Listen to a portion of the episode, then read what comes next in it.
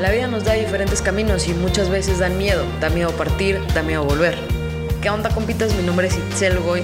No sé cuál sea el camino que vayas a elegir. Espero que en este podcast puedas encontrar alguna pequeña luz que te ilumine en el proceso. Bienvenidos.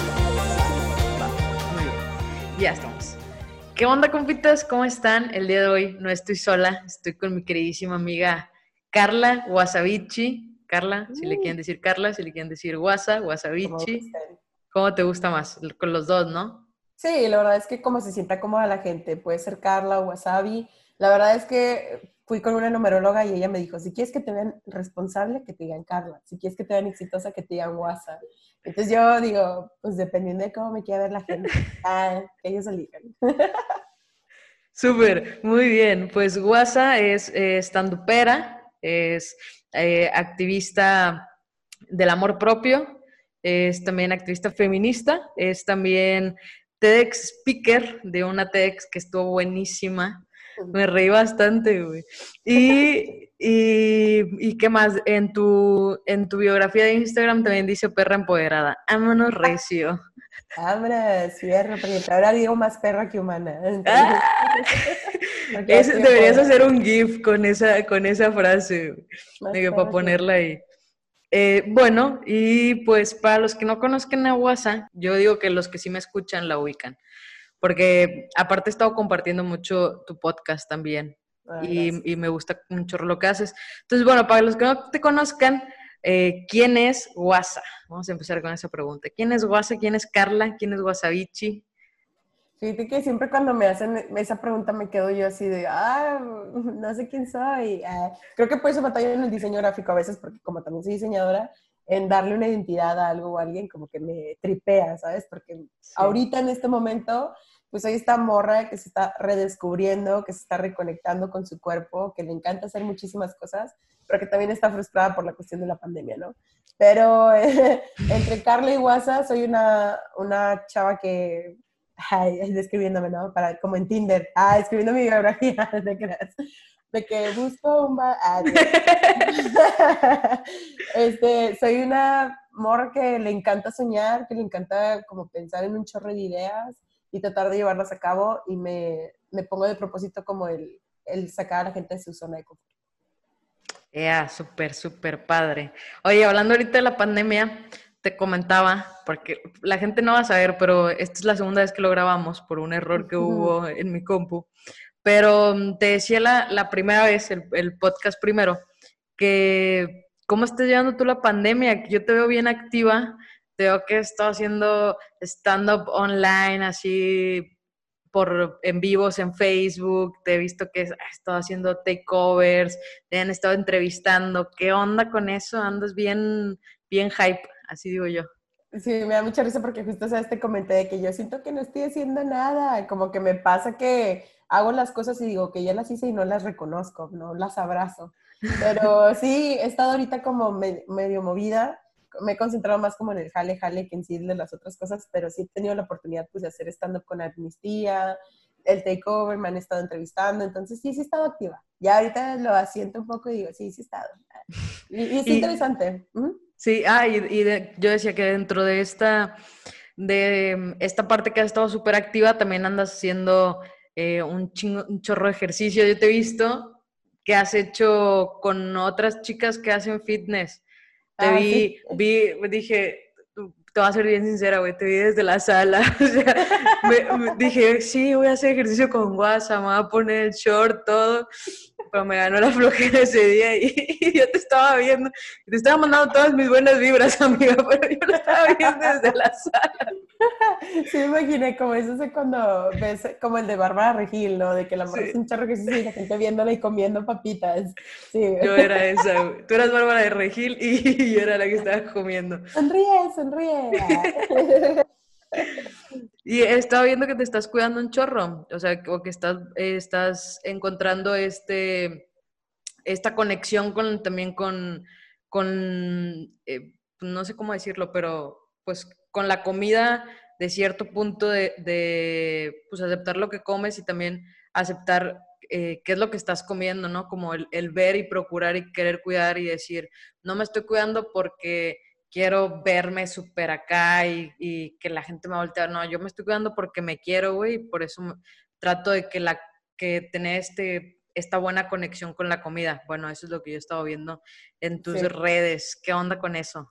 Sí, pues antes de la pandemia me, me, di cuenta que tengo diabetes tipo 2, me identificaron, estuve bien curioso porque fui con la ginecóloga porque me tuve ahí una noche loca ah, y como que me espanté, sí, me voy y checo cómo está y aparte que cada año pues me hago de que el Papa Nicolau, la colposcopía y esas cosas que tenemos que hacer, ¿no? Entonces cuando llego me hace una prueba de orina y en eso sale la tirita color verde y me dice, ¿qué es esto? Y yo, no sé qué es, dime tú. y me dice, esto es azúcar. Entonces me espanté porque ya había señales, ya había señales desde que estaba chiquita. Eh, yo tenía el cuello oscuro, entonces eso yo pensaba que era porque era sucia, porque no me bañaba lo suficiente, me tallaba, me echaba vinagre, así un chorro de cosas, pero no puedes quitar lo que tu cuerpo te está hablando y te está diciendo de que estaba yo siendo resistente a la insulina.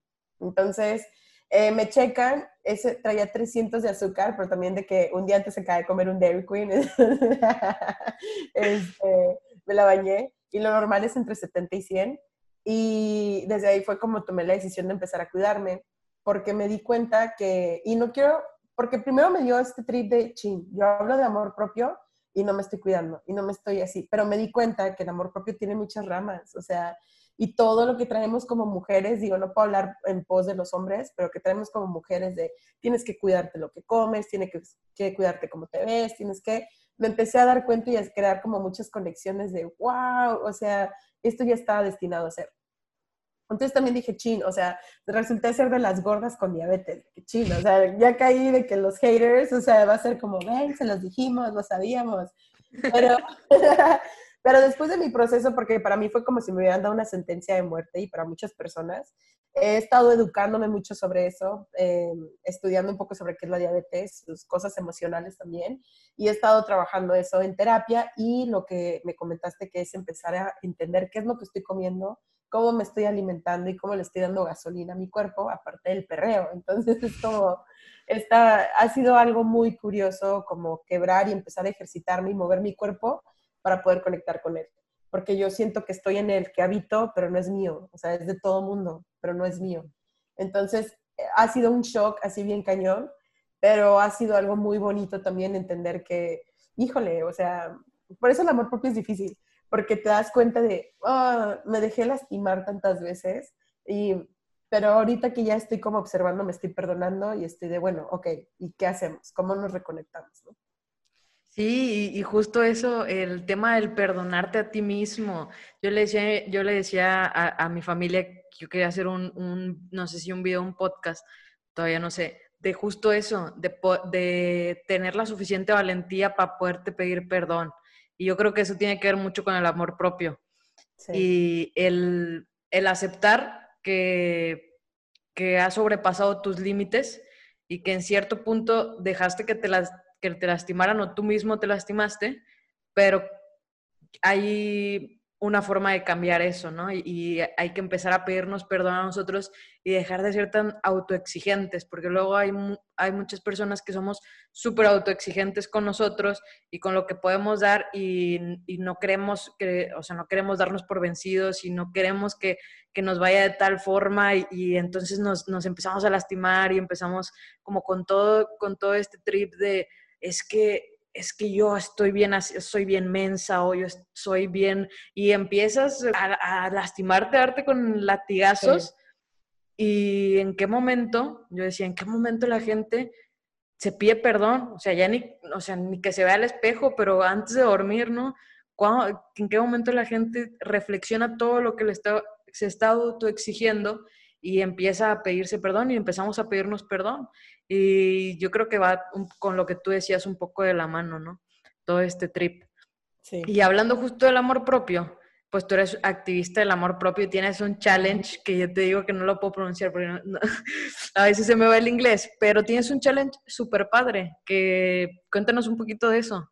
Sí, pues eh, se llama el I Fucking Love Myself Challenge. Justo fue como tú comentas, ¿no? Esta cuestión donde pues, lo más difícil de, del amor propio es como o sea, la cuestión de reconocer las cosas que tú has hecho. Entonces, el challenge nació en el 2014, creo, ya no me acuerdo muy bien, en el 2014, y fue porque fui a audicionar para Comedy Central, que en el top 5, me voy a celebrar un antro, llego, veo un chavo y yo, él hoy va a ser mío, ah, les digo, más perra que humana.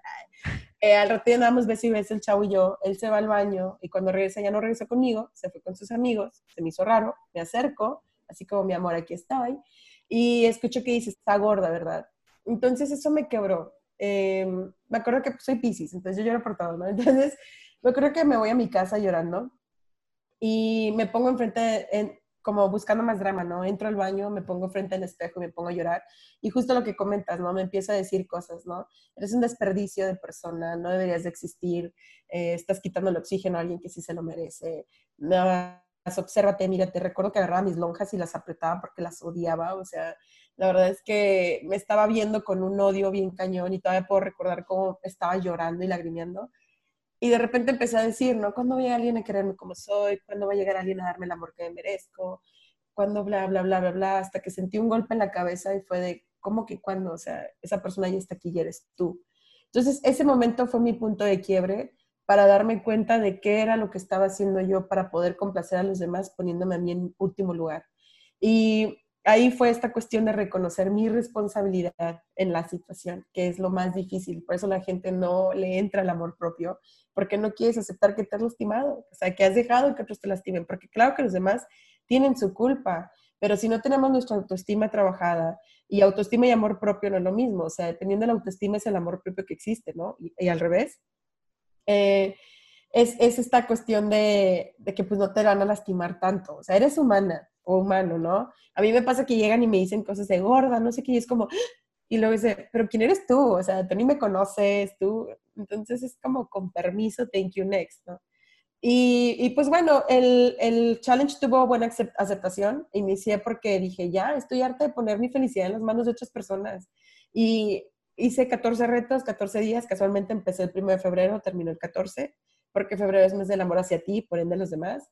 Y tuvo éxito, cositas sencillas, baila la canción que más te guste, eh, háblale a alguien, conversa cositas que te puedan ayudar como a reconectar contigo y con la gente que te rodea. Y el que más quería hacer era de tomarme fotos en brasier. Entonces, la verdad, en ese entonces, ahorita sí ya está en calzones, ¿no? En ese entonces no podía decir nada y fue un brasiercito y recuerdo que estaba llorando mucho y mi amigo que me tomó las fotos de, ¿puedes dejar de llorar, por favor? Y yo, no, soy Pisces.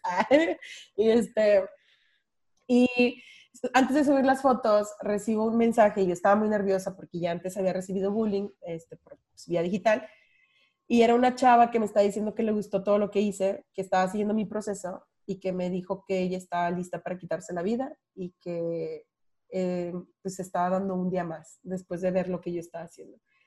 Entonces eso me cambió muchísimo. Eso para mí fue así como, ala, o sea, pensé en, en las veces que dije, güey, lo que estás haciendo es estúpido, no deberías de hacer esto, ¿a quién le importa? ¿A quién le interesa? Y recuerdo también el momento en el que dije, ¿a quién le interesa? Pues a mí, se me hace importante a mí, no a, mí no se me hace estúpido, entonces vamos a hacerlo, o sea, no importa, no puedo seguir dándole control a los demás. Y, y ella agradeciéndome, ¿no? De que gracias, y yo, ¿qué, güey? O sea, tú me acabas de definir lo que debo hacer yo y, y ha tenido un impacto lo que hago. La verdad es que muchas veces no me lo reconozco porque no quiero como que elevarme o el ego lo que sea, ¿no? Pero está muy chido cuando gente me escribe y me dice, eh, encontré tu podcast y le diste en el clavo, hey, no sé qué, porque creo que no mucha gente se permite ser vulnerable. Y, y, creo que es lo que me diferencia de cierta forma, porque cuando hablo de amor propio lo hablo desde lo que yo vivo, desde mi perspectiva, no desde la frase que encuentres en Pinterest o algo que sea para motivar a la gente, sino me muestro como soy. Y pues ha, ha tenido su trip y pues ya llevo como cuatro años haciéndolo, entonces ahí vamos, siempre constante. Ya. Yeah. Súper bien, y eso que dices es verdad. Eh, no nos permitimos ser vulnerables muchas veces porque te da miedo la vulnerabilidad. Como es un espacio de incertidumbre en, que no conoces, cuando nunca te has permitido ser vulnerable, no, no sabes qué te espera en ese espacio eh, de la vida. Y entonces, pues dejas, empiezas a rechazarlo más y a rechazarlo más y yo siempre creo que de cierto punto, o en cierto punto, digo, porque a mí me pasó eso, yo no me permitía ser vulnerable, yo era como, no, ¿por qué me voy a permitir ser vulnerable? O sea, yo siempre intentaba ser como súper fuerte, súper fuerte y no me permitía, no me permitía eh, lamentarme los fracasos, no me permitía llorar en cierto punto y, no, para mí era, eso no es, no es lo mío. Y llegó un punto en el que la vida me dio así una cacheta y me dijo, ya, saca lo que tienes. Y empecé, y empecé a, aceptar ese espacio de vulnerabilidad y, y, empecé a decir, ok, pues soy un ser humano. Y entonces, y, y, me tengo permitido fracasar también en ciertas cosas y me tengo permitido llorar en ciertas otras. No está mal, o sea, la gente no me tiene que, por qué ver mal o por qué hacer menos por eso.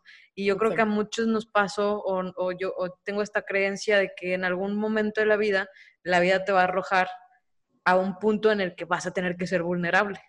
Sí. No sé cómo lo ves o, cómo lo crees. Yo, no, cañón. Es que, por ejemplo, a mí me enseñaron mis papás que ser vulnerable era debilidad. Entonces, para mí, ser de que, híjole, es que necesito ayuda para terminar, no puedes tú sola. No, no puedo. O sea, entonces esto me ha hecho que por eso creo que a veces no aprecio mis propios logros, porque para mí es como, ay, bueno, lo hice, pero chin, tuve ayuda. Sea, eh, como entonces menosprecio las cosas que, pues sí, yo, yo hice la mayor parte o fue compartido, pero lo hice.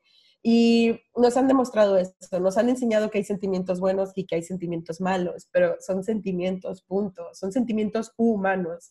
Entonces, el tenerle miedo a enojarte, el tenerle miedo a llorar, eh, que te haga sentir como fracasada, de, ay, es que estoy débil y no estoy sonriendo, pues no es real. O sea, el querer estar sonriendo siempre es esa cuestión de lo de la positividad tóxica, ¿no? Sí.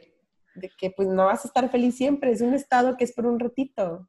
claro, y también tiene que, yo, bueno, no sé, yo leía unos libros que fueron de hace, hace mucho tiempo, no sé ya, porque no he leído libros de superación de este año o de estos años, creo que nada más uno, y te habla más como de psicología, pero los que yo tenía que leí de superación de hace mucho tiempo, escritos hace mucho tiempo, te vendían esto, el de a nadie le va a importar tus problemas, a nadie le va a nadie le gusta a la gente que llora, a nadie le gusta a la gente que está, no sé qué, eh, sonríe, sonríe, porque sonreír es la única forma de ganar, amigo, sonríe es la única forma.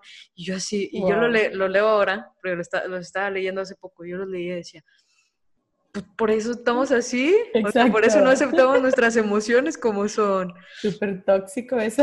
sí, y viene, pues viene arraigado desde hace un montón de tiempo, y estoy hablando de libros que en su momento fueron bestseller.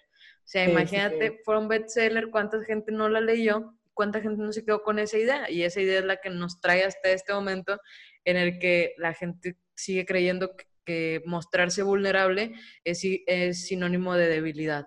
Exacto. Otra realidad es que no. Y bueno, hablando ya un poquito más acerca de, de, esto que haces, que también haces stand-up. Y, me encanta porque, bueno, para la gente que no sepa, yo conocí a en Estas son viejas. Lo que, que es, un, es un movimiento, ¿cómo le puedo llamar? Sí, un movimiento, un proyecto. Sí, es un movimiento en donde se reúnen varias mujeres a hacer stand-up, que lo tienes con Mena. Sí. Y, yo la conocí en el 2018, en septiembre del 2018. ¡Wow! O sea, un chorro. Y la conocí porque me, me taguearon, una amiga me tagueó para, porque tú puedes nominar a, te puedes autonominar y puedes nominar a otra mujer, ¿no? Y entonces a mí me nominaron y yo como no estaba viendo en ese momento, yo nada más puse, sí, jalo, jalo, a todo jalo.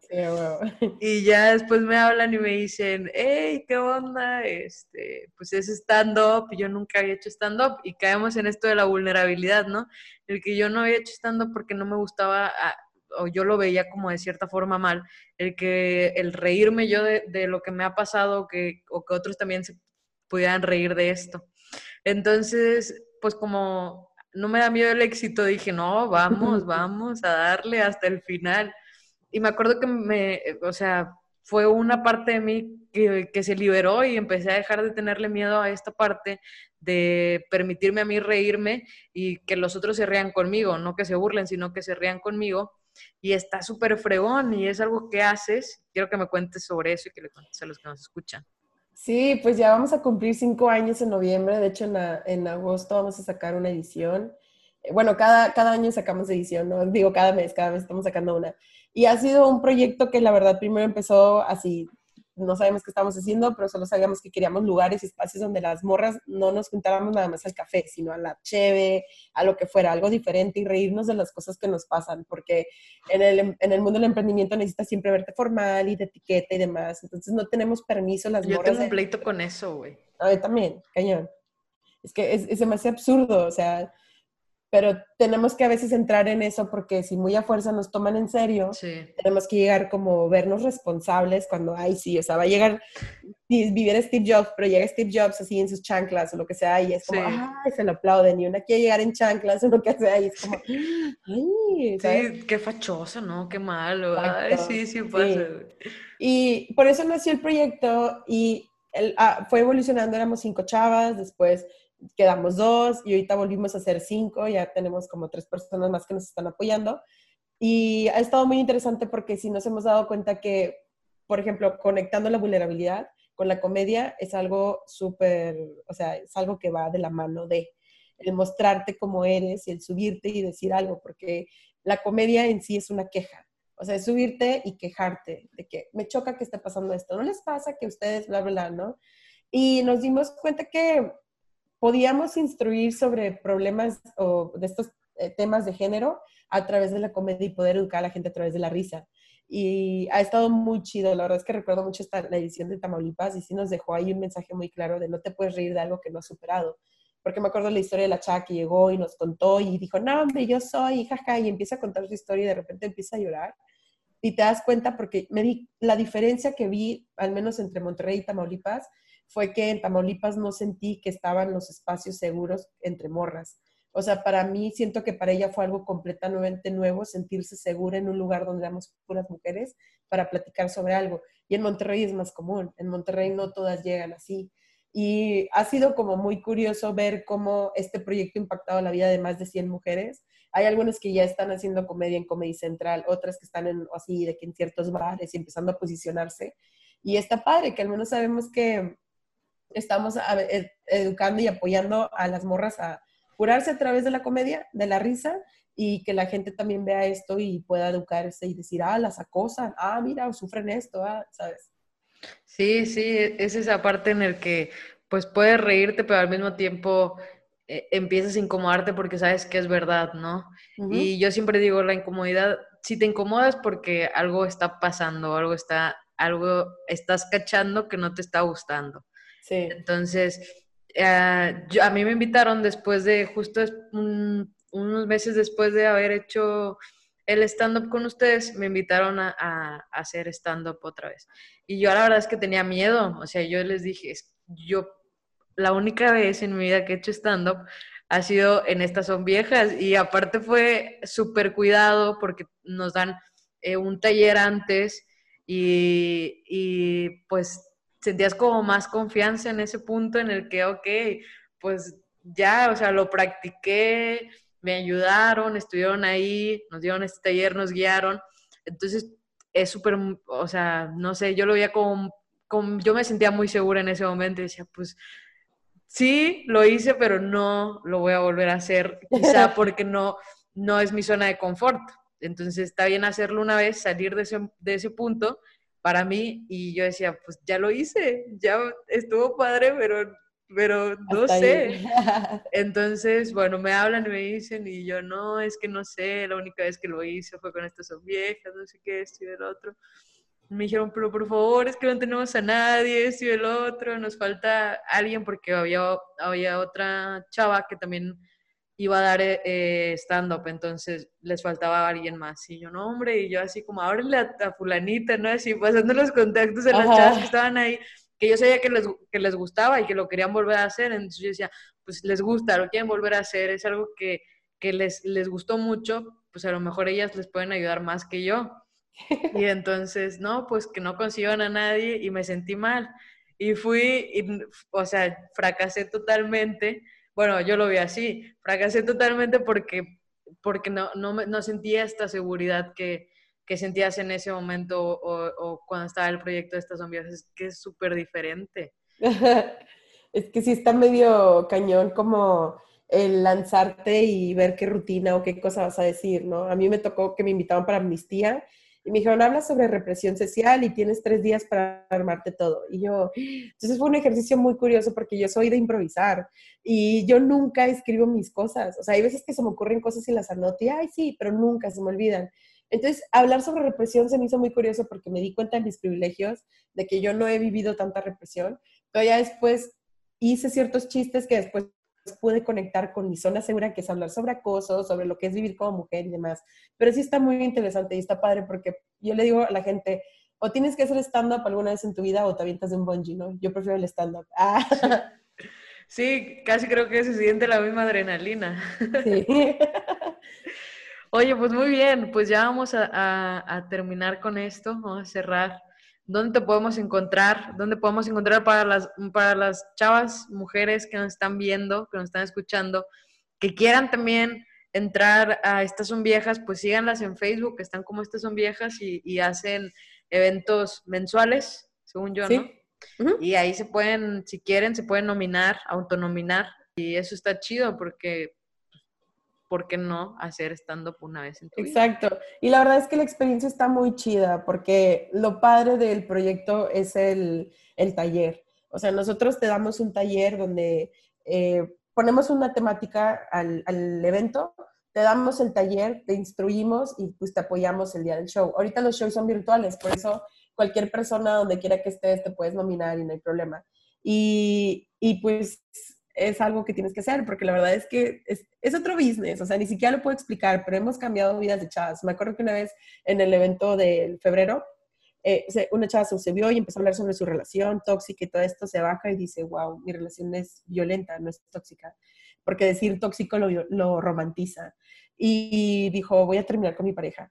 Entonces, ha sido como una, un descubrimiento de otras personas, de cómo vivo con mi familia y demás.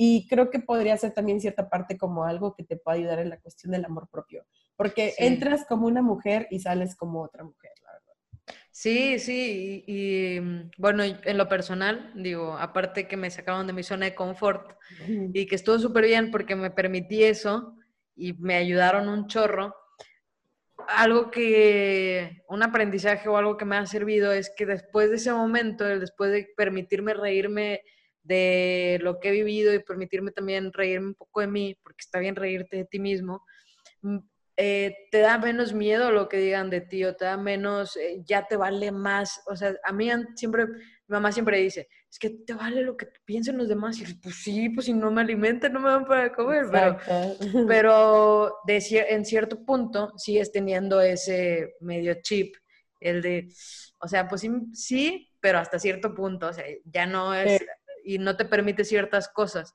Y después de eso, o sea, después de haber hecho el stand-up con ustedes, me empecé a permitir un montón de cosas que no me permitía por el, por el miedo al que dirán o porque, ay, porque se reían de mí. O a mí me enojaba que, que la gente, no sé, me dijera, se riera de mí, pero no, no en mal rollo, sino como mis compas, que luego ya ves que hacen los chascarrillos y yo me enojaba y mis compas me decían, ay, no aguantas nada, no sé qué. Y yo decía, pero era, era porque, claro, yo había una parte de mí que no estaba segura de sí misma, que le faltaba como esa seguridad. Y después de haber, de haber, vivido el stand-up, encontré esa seguridad que ahora, antes de que gane el chascarrillo, yo me lo hago sola, ¿no? Y está, con ganas. Es tomar el control de tu narrativa, como lo vendemos nosotras. Esta cuestión de yo voy a decidir cómo, cuándo y quién se ríe conmigo y no de mí. Pero sí. Y pues me pueden encontrar en, en, Instagram, en Facebook, en Twitter también como Wasabichi MX. Y este, pues cualquier cosa, cualquier duda que tengan sobre amor propio, sobre la comedia, lo que gusten, ahí yo puedo estar al pendiente. Y gracias por la invitación a tu podcast. muchas gracias, Guasa, muchas gracias. Y muy bien, amigos, hasta aquí el podcast de este lunes. Nos vemos el siguiente lunes. Ya saben que me pueden encontrar en las redes sociales como Itzel Goy. Y ya, nos vemos la próxima semana. Cuídense. Bye.